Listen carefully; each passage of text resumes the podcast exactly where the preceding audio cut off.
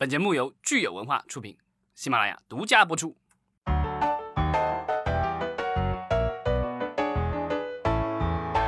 欢迎大家收听新一期的《影视观察》，我是老张。大家好，我是石溪。我这个消失了一段时间，嗯，现在终于又回来了。是的，其实今年总体来说哈，就是录音的这个节奏可能这个频率变得有点慢，然后呃，有的时候还偶尔会出现一些技术问题。像上周我们录音的时候，可能因为是蓝牙耳机，然后有有一点点噪音，有的听友给我们留言说，哎，怎么会有噪音之类的。但是的确就是今年可能受到疫情影响吧，我们这个节目就是。呃，频次可能也下降了，然后呢，大家也是远程录音，然后所以偶尔可能也会出现一些我们意想不到的技术问题。对，疫情前咱们都是在那个就是录音棚里录，那现在的话，这这从三月份我们这个复复播以后，好像都是远程录的。是的，所以今因为今年已经到年底了，然后明年，嗯，我们还是希望看看我们这个节目能够有新的气象吧。那明年再说。那今年呢，也是非常感谢大家一直支持我们。虽然可能我们这个呃录音呃有的时候可能不太尽如人意，也希望大家能够多多包涵。嗯，现在其实到了年底了，各个公司也都在发布下一年的计划了。那在好莱坞那边的话，这两天有一个大公司发布了这个计划，然后让这个大家都吵翻了天了。对，就感觉是乱成一锅粥啊！对，这对某些公司来说，就感觉天要塌了。但当然，对某些公司来说，他觉得这个是向未来进一步迈进。这就是咱们的这个华纳这位大大哈，他是好莱坞六大之一。他上周宣布了，说明年的全部十七部电影将同步登陆他的流媒体平台 HBO Max。但这个其实是有一个前奏，就是之前咱们好像节目里也提到过，就是啊，我忘了有没有提了啊，就是说神奇女侠当时宣布了，说因为本来是因为今年圣诞节要上嘛，但后来就说这个圣诞节上电影院和 HBO Max 它的流媒体平台同时上，那当时好像这个电影院有一定的反应，但还好，因为其实美国大部分的电影院其实现在还都关着，好像全国他们只有。百分之四十的影院开着吧，所以其实开的比例很小，尤其大的几个院线，呃，连锁的这种院线的话，其实很多都是处于关闭状态，啊，让像纽约啊、洛杉矶这种大的市场，其实也大部分都是关着，所以对他们来说，这个影响没有那么大。但是呢，华纳紧接着这个消息以后，就放出了这个超级重磅消息，明年一整年，二零二一年所有的这个院线大电影，啊，都是在网络和院线同时同一天播。然后它唯一的这个留了一个口的，就是说，呃，它这个网络播的话是播三十天还是三十一天吧？然后之后会下线一段时间，之后再怎么上线 HBO Max，它没有说，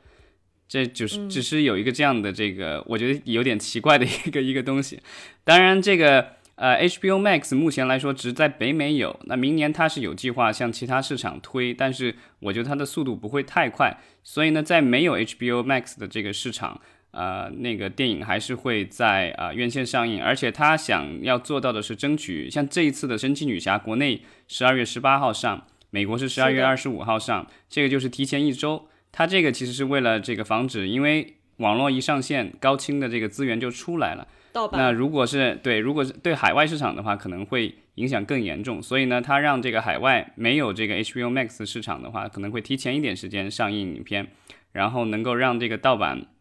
不会一下子就把首周票房给杀掉。嗯，你你刚才其实说的这个前奏哈，就是关于神奇女侠，我觉得可能华纳就是看，哎，神奇女侠这个事儿好像影院的反应也没有那么大嘛，就有点得寸进尺，有点蹬鼻子上脸这个感觉是吧？嗯，呃，另外就是说，呃，我觉得如果用前奏这个词的话呢，可能不光是神奇女侠是整个就是今天这个局面的一个前奏了。就是我觉得可以追溯到，就是疫情期间，其实这个影院和电影的这个片方的这个博弈就已经是开始了啊，呃，包括其实前几年这个奈飞和电影院的这个博弈是其实是一直在进行的，呃，所以这个前奏其实是已经谈了相当长的时间了，只是可能大家没有意识到说，哎，这个事情为什么好像是现在出现了一个。跟过山车一样的一个，就是一下子这个事情就能到这个地步哈，可能就大家就觉得说，可能还有那么一段时间给影院去恢复、去喘息，但是没有想到华纳这个发布，直接让这件事情进入到了一个非常混乱的一个局面。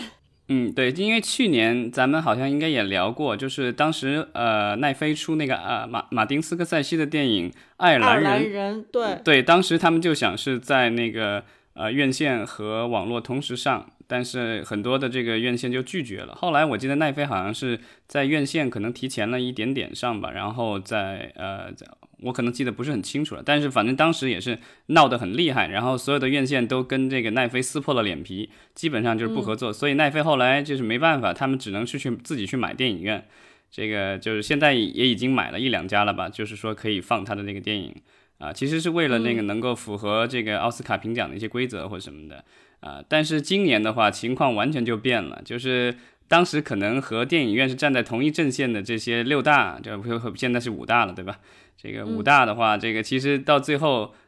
现在你看，迪士尼和环球其实是先行者，因为华纳，我觉得今天之所以能做这个决定，是因为这个就是吃螃蟹的迪士尼和环球先走出了第这个前面的这一步，对吧？因为迪士尼把木兰钵满，对，赚的盆满钵满。对，迪士尼把木兰放在线上，然后这个迪士尼加的这个会员人数蹭蹭往上涨，对吧？呃，根据最新的这个迪士尼的公布，因为这两天迪士尼也做了一个发一个公布，然后这个会员人数已经到了八千多万了，这个很厉害啊！他到五六千万的时候，好像当时这个奈飞就说了很了不起，因为奈飞说他用了十年时间才弄到了这个六千万的这个这个程度，然后这个是呃迪士尼家用了不到一年的时间，啊，对对对，不到一年，对，然后现在的话就是现在基本上满了一年了，对吧？差不多满一年了，去年年底上线的这个迪士尼家。到今年的话，已经到八千多万了，很厉害了。然后它的这个长期的这个展望，我看。野心很大，就是到二零二四年什么的，要到两亿多的这个用户，全球了，当然是全球范围内。但这个我觉得这个数字已经很恐怖了，因为现在好像奈飞也就差不多就差快两亿吧。是，但但是人家是积攒了快二十年。这个这些数字可能让这个华纳就心里面真的是急呀，就感觉是像热锅上的蚂蚁一样，就不知道到底怎么样去超越。因为最呃最新的这个 H。HBO 的这个 Max 的这个数字好像也就是一千多万、两千万的这个数字，然后其实上线了已经挺长时间了，所以他们也很着急。然后我看各种分析也是说，呃，华纳之所以这样就是孤注一掷吧，就是做出一个这么冒险的这个决定，其实也是因为 HBO Max 上线以后不是很理想。那这个呃华纳呢，作为它的母公司，然后另外它上面的母公司是 AT&T 了。那 AT&T 作为这个就是一个上市公司，它要提振股价或什么之类的，所以它就耍耍出这个大绝招了。那大家一致认为就是说，啊，他们是为了就是为了把 HBO 这个 Max 这个数字做好，所以牺牲了这些影片了。是的，就不光是牺牲影片啊，以及就是影片背后的所有的这个华纳的合作方，现在看起来都是非常的不开心。对，这这两天就有两位大导演炮轰了啊华纳。啊，一位是这个，其实片子已经上映了，但是他还是有些不满意，那就是诺兰导演。诺兰导演的这个《信条》，呃，其实在疫情之间是顶风作案上映了，然后但是最终的票房好像只有三亿多，然后北美的话只有六千万左右的票房，这个有可能这两两亿左右的制作成本的话，这估计就是要亏本了，估计五六亿才能回本，对吧？对对，那这个就是啊，诺兰导演就是基本上的意思就是说，他本来以为自己是为这个。啊，这是最好的这个院线电影公司工作的结果，一觉醒来发现自己最烂的一个流媒体平台的合作伙伴，大概是这个意思啊。心理落差的确有点大哈。呃，但是但是这个华纳也回应了一下。呃，对我我先说，我觉得华纳就想的就是说，如果你信条的表现特别的好，可能华纳也不会这么着急走到这一步。就的确就是信条这个这个最后的成绩啊，也有点惨不忍睹。可能就是华纳华纳是对这个诺兰，可能心里面也有一点点这个不是特别的。呃，像之前那样啊，把它奉为神明，奉为这个票房神明了，有一点跌落神坛的感觉。对，然后另外就明年要上映的一部重磅的是传奇和华纳合作的电影啊，科幻巨作《沙丘》的这个电呃第二版的电影版吧，因为之前有一九八四年大卫林奇的版本，现在是这个导演啊丹尼斯瓦伦纽瓦啊，之前他拍过其实有几部不错的这个科幻片，还有动作片。那之前在国内也上映过的就是《降临》啊，其实我非常喜欢。那他这一次的这个《沙丘》其实也是呃，万众瞩目吧。但是呢，是的，呃，突然一夜之间又变成了网大了。但他这个电影跟这个神奇女侠跟这个其他的电影不大一样的是说啊，另外这部电影还有那个哥斯拉大战金刚，它其实都是传奇主投，然后华纳其实是加投，然后另外的话，呃，是负责这个全球范围内的发行，那可能就是中国地区除外吧。所以呢，这一次的话，传奇好像是这个非常的愤怒。那呃，据说是要跟华纳这个对簿公堂。对我，我其实有有这个疑问，就是他可以这样自己就是做这样的声明吗？还是说他的确是应该要考虑到从这个法律层面，他应该考虑到他已经签署的这些合约，就他有这个法律的义务。是要履行合约的，而不是说自己就跑上台去发发表声明。所以我是觉得他这个行为哈，是的确让人蛮困惑的，就是他到底有没有遵守之前的他这个合约里面的这些条款，是他有没有考虑到法律层面要遵守，还是他说他已经想好解决方案了？这个就是咱们也不知道，因为这个合同肯定不会公开的了，所以呢，到时候只能是看这个就是法法院法庭上公开的这个文件到底是什么样子。但是呃，从这几天的这个反响来看，因为这个事情已经也是有几天了，可一周的时间了，你可以看到就是有有电影人这个出来指责。然后呢，有呃电影电影院这个院线的公司也出来指责，像 AMC 啊什么的，这个就是有指责。然后呢，就是我有行业协会啊，像这种工会，对导演工会，对，然后包括还有经纪公司，像 CAA 什么的这样经纪公司也出来指责了，因为伤伤害了他们的这个所谓的客户的利益。因为我们知道好莱坞的电影的话，呃，很多的人的收益。呃，不但是有这个片酬，另外的话就是片子上映以后，在电影院上映以后，他们有一些分红，有一些奖励什么之类的。那一旦是把它改成了纯，呃，因为它不算是纯网络嘛，因为电影院还是上，但是因为它已经可以在网上就可以看到了，那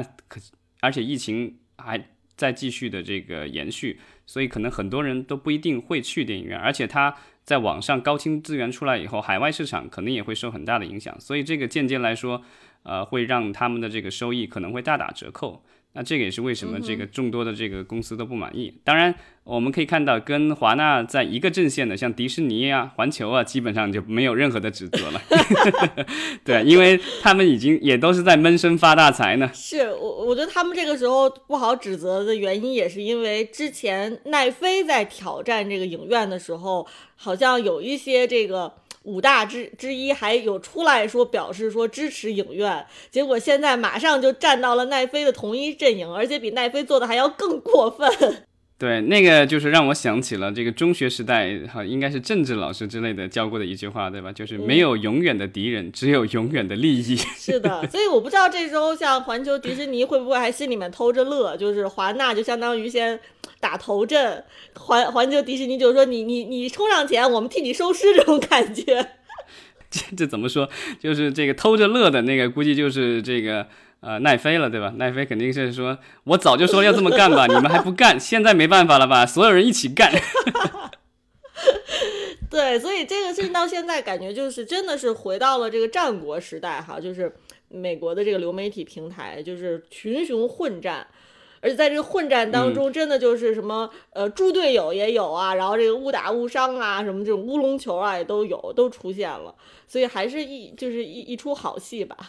但我觉得就是这种就是所谓的利益的这个纠纷，其实呃你也可以看出来，就是为什么大家的这个反应不一样。因为对于华纳、对于这个迪士尼、环球这些公司来说，他们其实都是隶属于上市公司。然后呢，他们其实呃他们的高管的话，其实，在他们的电影啊、电视剧啊什么里面，其实一般都没有署名，也不会说因为某个项目有单独的拿到什么特别的钱，他没有说片酬，他是薪水。他的薪水的话，其实一部分是这个现金的这个补偿。另外的一部分其实是他们的股票，所以呢，这股价跟他们的这个报酬是息息相关的。所以他们为了能够提振股价，增加自己的收入，我觉得，而另外这个就是他们的投资人可能也会有这样的这个压力和需求。所以呢，他们做出这样的这个宣布不足为奇。那当从演员、从导演、从经纪公司啊，从这些行业协会的角度来看的话，他们就觉得自己受到了伤害，因为自己的这个就是未来的这个收入可能会打折扣。那华纳可能也是想到了这方面，所以呢，其实呃，我看网上有新闻说，对于神奇女侠的话，他们因为就是要转成网络和呃院线同时上映，所以呢单独给了女主角和导演每人一千万美元的这个提前的报酬。哇，对，当然对他他给了这个钱以后，其他人就不满意了，说你能拿一千万，那我拿多少？对 啊，所以这个啊啊，好像《神奇女侠》男主角也拿到了，应该是有三个人吧，就男女主角和导演三个人，每人拿了一千万美元的这个提前的这个制报酬。那其他公司肯定就不满意了，因为现在比如说呃导演啊演员这些，他们其他的一些演员，他肯定觉得你这个分分赃不均了。那像传奇来说就更更更怒了，因为传奇它不是一个上市公司，你这个就是 HBO Max 卖的再好，跟他没有半毛钱关系，他的赚的钱主要是。来自于就是这个票房的分红。那之前据说有传言说奈飞是出价了两亿五千万美元，想要拿还是两亿美元吧，大大概是这个价钱，两亿到两亿五千万美元的价格，想要拿下《哥斯拉大战金刚》，据说已经谈的挺好了。但是呢，HBO 呃 Max 就是华纳这边就突然就跳出来说这个不行，说我要留给 HBO Max，而且据说这个他们做这个发布之前，大概只在半小时到一小时前。才通知他们的合作伙伴说我要这么宣布，所以大家都是措手不及。这个可能也是为什么大家的怒火那么高了，就是因为这个东西你事先商量可能还好一点，但他就完全不商量，就跟那个就是怎么说？突然一下就把这个伤口给揭开了。是的，而且我在想说，其实对于这种电影公司来说，它短期内可能能看到股票的一个回暖哈，但是长期如果是影响了他们跟影人的这个合作关系，我不知道未来这个电影公司是不是还会。被这件事情一直的给困扰，因为如果影人都不愿意跟他们合作哈，反而转而去跟像呃其他的公司，像奈飞这样的，至少是比较守信用哈，至少就是说丑话说在前面，谈得成就谈，不谈不成就算的这这样奈飞这样的公司合作的话，那对于华纳未来长期的一个发展，是不是也是会受到影响？所以我觉得他们这个事情做出来哈，是就是。的确是让很多人都有点惊讶，就摸不着头脑，不知道他是只是为了眼前的利益呢，就是想出一想一出是一出呢，还是说他们有其他的打算？呃，我倒觉得就是可能短期内大家可能情感上有一点接受不了，但是说到底，好莱坞是一门生意，那这个东西就是我记得那个就是呃有一个著名的编剧叫 William Goldman。他其实总结了这个两好莱坞的两大啊，就是算是黄金定律。两大定律，一个是说这个没有人，就是大家什么都不知道的，nobody knows anything，就是谁也不知道什么。这这个东西就是说信息这个东西永远都是有有缺漏的，对啊，你不可能什么都知道。其实很多事情你都不知道，完全不知道。另外一个其实就是说这个他所谓的这个 everything is negotiable，其实就是说呃任何事情都可以谈。但华纳这一次做的其实就是说，他没事先谈，他就 说出来了。当然，我觉得事后的话，他肯定会去补救，因为现在据说已经他在跟一些电影人在接触，然后商量一个补偿的方案。这个我觉得他已经在做补救了。啊，但是我觉得他想他要达到的目的就是，我这个事情势在必行，你来与不来，你高兴与不高兴都跟我无关，我一定要做。那至至于之后怎么补偿，咱们日后再说。这个就是属于那叫什么快刀斩乱麻，对吧？是，嗯，先上车后买票。是的，而且我觉得从另外一个角度来说，哈，就是因为我们看现在这个国际变化的这个趋势，哈，以及科技发展的程度，然后包括呃，就是事态发展的这个可能性，其实是真的是超出了所有人的预预计和想象的。如果从这个层面上来说，可能你也很难说哦，什么东西是应该做的，什么东西是不应该做的，因为。嗯我们今天的这个知识，你是远远不能够预计到未来会发生什么的，所以现在我觉得可能是一个大开脑洞的时代，就是你只要能想到你就去做，因为过去所有的经验都是无足轻重的，或者任何经验其实都是不能适用于未来的。对，而且就是华纳这么一做，然后之后如果有公司再继续跟风的话，其实你可以发现，就是几乎所有的平台和院呃院线电影公司都采用类似的策略的话，那其实其实也无就无所谓区别了。那这些导演愿意跟谁合作，其实。都没有太大的区别，所以对他们来说，长期来说的话，可能也就这样了。而虽然华纳说他只是二零二一年这么干，二零二二年的话还不知道会怎么样，而且他觉得这个东西大概率只是一年的这个事情。但是万一，对吧？这一年特别顺利，然后这个华纳和还有这个 ATNT 赚的这个盆满钵满的话，我觉得这个事情就不是那么容易解，这个就说只是一年的一个事情了，而且有可能这个东西就是如果这个商业模式一旦走通了，那其他公司也都会效仿，大家都这么干。所以我们看，包括这个迪士尼，其其实是刚刚发布了他们。呃，明年的计划哈，这个新闻可以说是新鲜出炉。呃，迪士尼呢也是，虽然说没有正面的去回应华纳的，或者正面的去评论华纳的这个事情，但是我觉得迪士尼在很多方面也能看出，他们已经是押宝在他们的流媒体平台迪士尼加上面了。对，他的这个发布会很明显的就是几乎。大部分的项目都是跟它的流媒体迪士尼加，还有什么呼噜啊，然后 Star 什么的，就是它手旗下的这些 ESPN 什么的，就几乎全是跟流媒体相关的。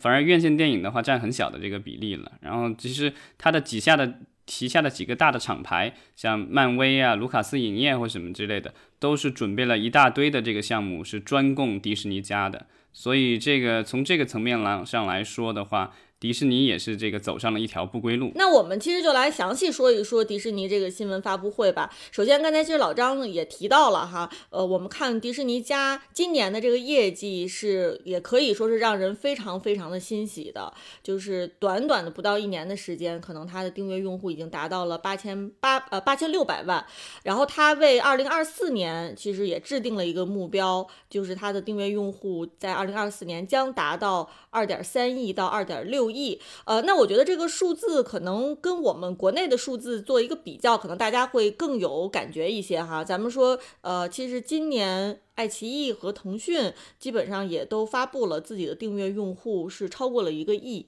对，付费的订阅用户，对，付费订阅用户是超过了一个亿。所以说，我们看说迪士尼家在短短一年的时间内，这个基本上啊，这个一个亿就真的对他们来说是一个小目标了。而且它的这个定价比咱们的国内的优爱腾都要高了，因为它现在是六块九毛九美元一个月，然后一年的话是六十九块九毛九美元。但是呃，已经宣布了，明年三月份会涨价一块钱，变成七块九毛九美元。这个就是呃五六十块钱人民币一个月。虽然对美国来说这个价格比较低，但跟我们的优爱腾相比的话，其实高了很多了。那既然说到这个涨价的问题呢，其实我们国内的流媒体平台也今年也都在纷纷涨价哈。所以说涨价看来也是这个流媒体平台的一个大趋势了。对，而且就是我觉得。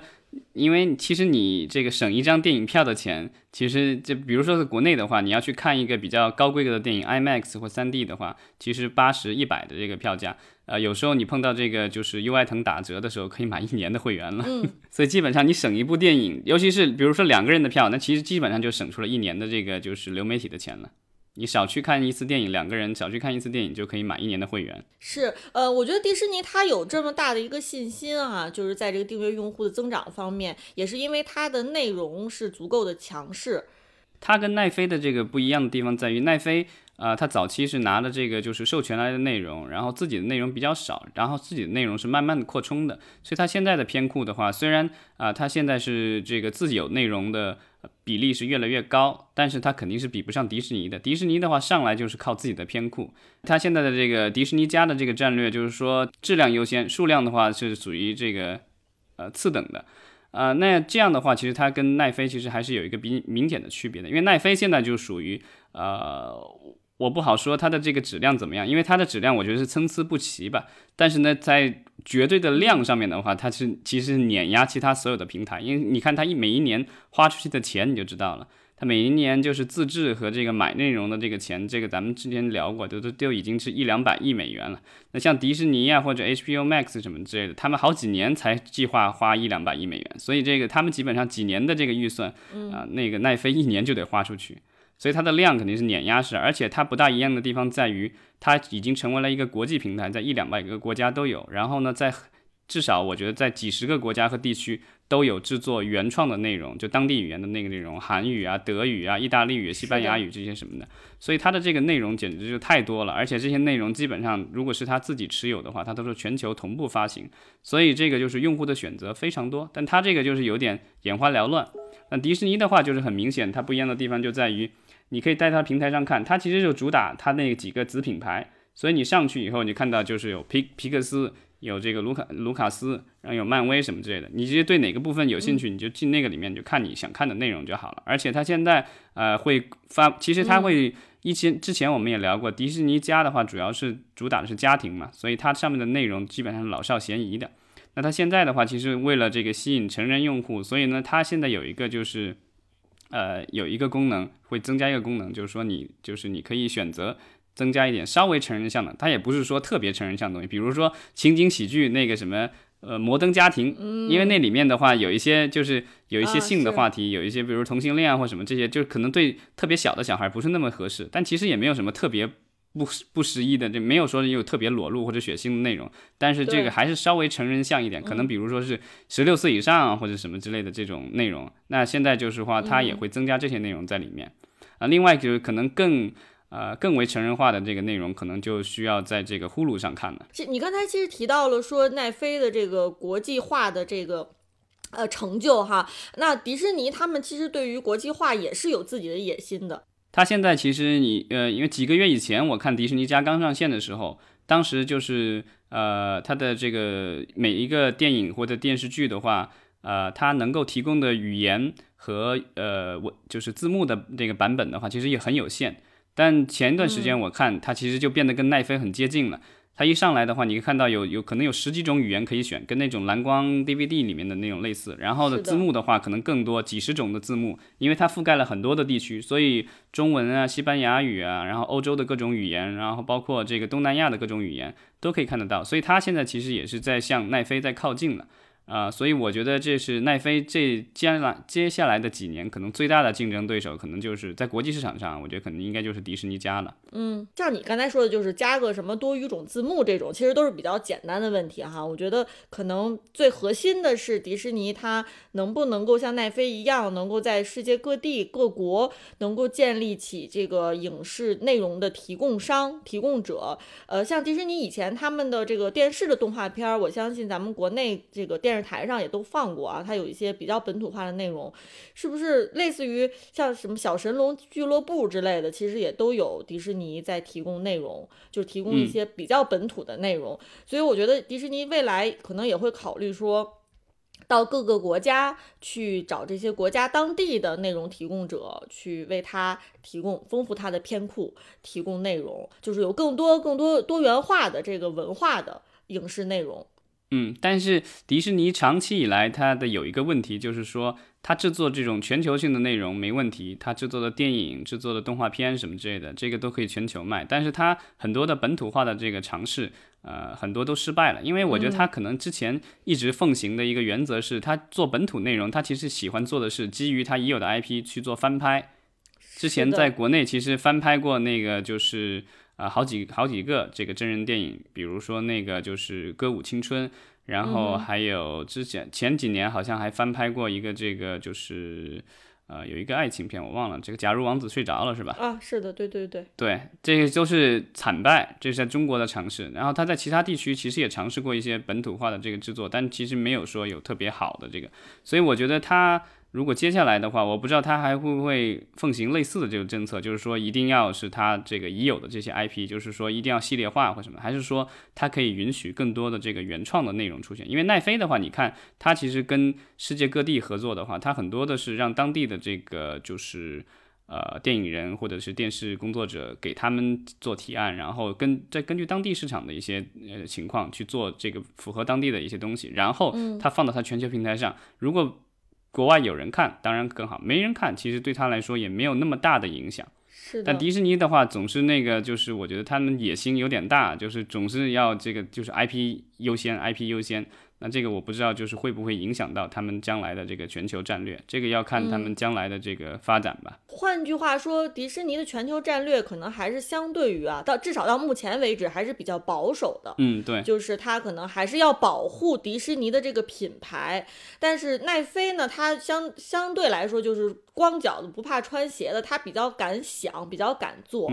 就是他可能想愿意尝试的更多，然后他的呃合约签署方面其实是更灵活一些的。但是迪士尼，因为它作为一个全球就是这个宇宙大大哈，就是全宇宙的这个绝对的这个霸主，他在某些方面其实不愿意妥协，他过于强势，所以可能限制了他的发挥的一些空间。就是至少是在全球化层面上，呃，有一些呃内容，如果他不愿意去放开给当地的这个创作者更多的自由的话，可能就是很难跟当地的这个文化进行融合。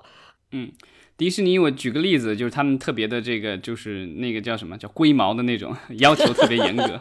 对啊，迪士尼就是我知道这早年就是呃，我知道的就是有人想在迪士尼电影里做一些这个饮品的植入。结果迪士尼的人上来就其实就告诉你说，啊，他们其实有一个全球性的这个规定，就是他们的影视作品里很早早几年就已经规定下来了，就是说不允许含糖饮料的出现。这个其实是为了所谓的健康的考虑，因为他们很多的这个产品受众是孩子，所以就是完全没有含糖的。那我呃，这其实当时就有人问，就是说。那可口可乐不也跟迪士尼有合作嘛？但他说他合作的是品牌，但没有那个就是他旗下的那些就是所谓的含糖的饮料，没有一款是跟迪士尼合作的。那我这个这个我我我当时也很很诧异啊。当然你看这个就是软影和电影啊和各种娱乐产品的这个合作是特别多的，但迪士尼这个就是它的这个坚持，我觉得啊虽然这个它有一定的这个所谓的就是。啊，它的这个企业精神、企业价值的这个所在，但是我觉得就是对一些商家来说，可能就没有那么友好了。嗯，所以其实到我们用户这个层面，我们能看到迪士尼的坚持，然后也能看到奈飞的开放。但如果是你有足够的钱，你就可以两家都订阅；但是如果没有的话，你可能就只能选择一家了。嗯，但我其实有朋友，呃，他在在美国说这个自己的。呃，老公就是拒绝订阅奈飞，那说为什么？说因为他是属于比较传统的这种基督徒，然后对上面的一些这个内容，所谓的宣扬的这种所谓自由主义的这种价值观不认同。但是几个月以前，我跟再跟他聊，他说她老公偷偷的订了奈飞，我说为啥？啊，因为那个下面有一个剧，我忘了具体是哪个剧。然后他说他身边所有的朋友都在聊，他实在没办法了，就属于这个不甘落后，所以这个所以昧着良心订阅了奈飞。是的，要把那个剧看了。对，所以我们其实也可以看到，就是这种文化价值观上的一些差异哈，可能导致这个平台最后输出内容的一些差差异。呃，这个也是其实非常有意思。对，而且我觉得流媒体的这个竞争可能会越来越激烈。啊，因为呃，最近好像我看到有这个调查的这个报告出来说，啊，北美的用户在流媒体上的支出已经有下降的趋势了。因为这个就是因为疫情刚开始的时候，大家没什么事儿干嘛，所以很多人就是订阅这个流媒体平台。然后呢，这个就是大家花的钱。平均每个人花的这个钱就在上涨，但最近一段时间失业率又在上涨，然后这个疫情不见好转，所以呢，其实大家能够用的这个支出越来越少，所以这个就是这种非必要的支出也在慢慢的减少。嗯，其实你如果说到说，呃，美国是这个情况哈，我想我们国内是不是也有同样的情况？就是大家对于流媒体的这个支出也变得非常谨慎了，是不是？这个对于流媒体平台来说，这个人口红利已经过去了，所以现在其实要想再接着有盈利，再接着看到这个这个收入往上涨，只能是提价了，就是会员提价。对，因为我觉得就是可能到了一个瓶颈吧，因为好像呃优酷啊，不是优酷就算了，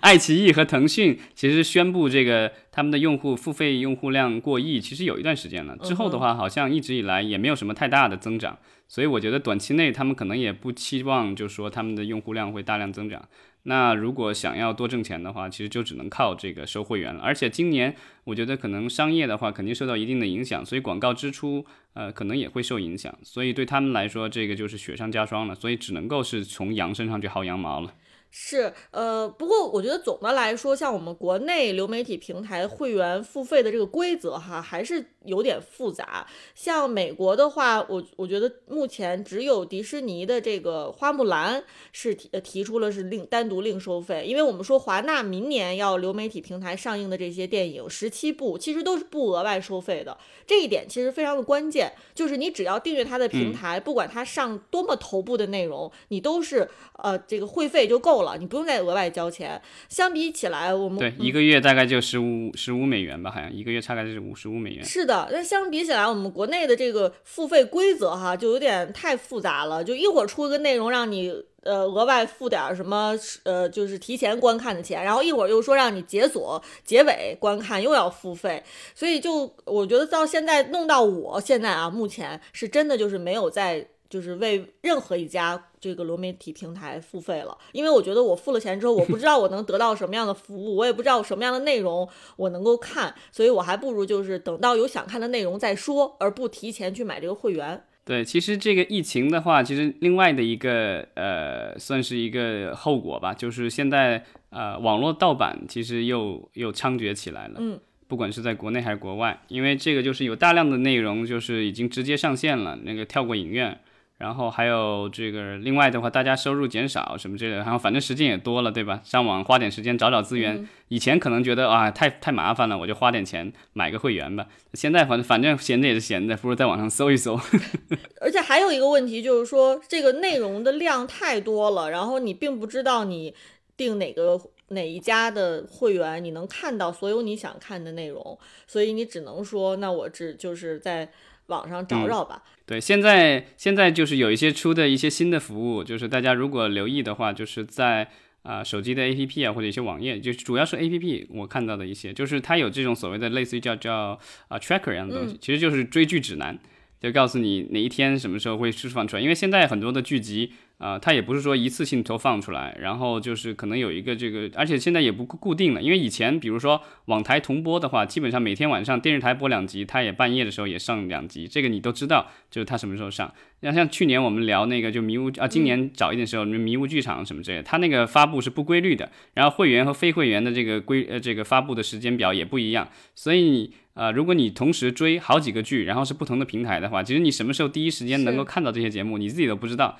所以呢，得有一个这样辅助性的工具啊。那我不知道，就是大家有没有用到这样的辅助性工具？我知道这个国外有这个网友是实在是找不到什么合适的工具，就自己建 Excel，然后在里面这个列上各个东西，然后做提醒。然后当然现在有各种各样的工具出来了。那我不知道国内是不是也有这样类似的这个东西？如果这个我们的听众有人这个用过有体验的话，也可以分享一下。没错，当然现在在一个信息爆炸的时代，哈，可能选择到自己想看的内容反而变得越来越困难了。呃，那在这种情况下，其实除了像迪士尼家和奈飞这样，就是已经是呃走在前列的流媒体平台，那对于像 HBO Max 来说，可能的确也是挺有难度的，就是还是前路漫漫吧，因为大家可能。在对品牌方面已经有一定的认知了，然后选择内容上呢又经常是一头雾水哈，那反而有可能会更认之前已经就是打好江山的这个品牌，像奈飞是很多年了，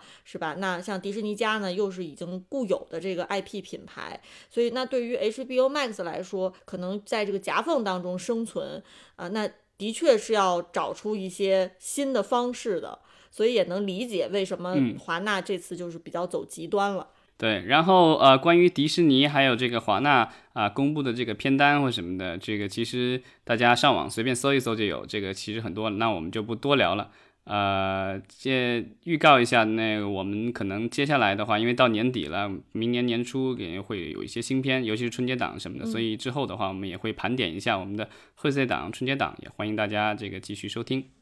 是的，呃，因为刚才你也提到了说这个片单哈，其实都特别特别长，像迪士尼可能一下发布就是一百部电影，所以我相信我们的这个听友里面可能也有对这些电影电视剧特别感兴趣的，那嗯哪哪个是你关注的？那也希望你们给我们留言，我们可以分享给大家。好，谢谢大家，谢谢大家，再见。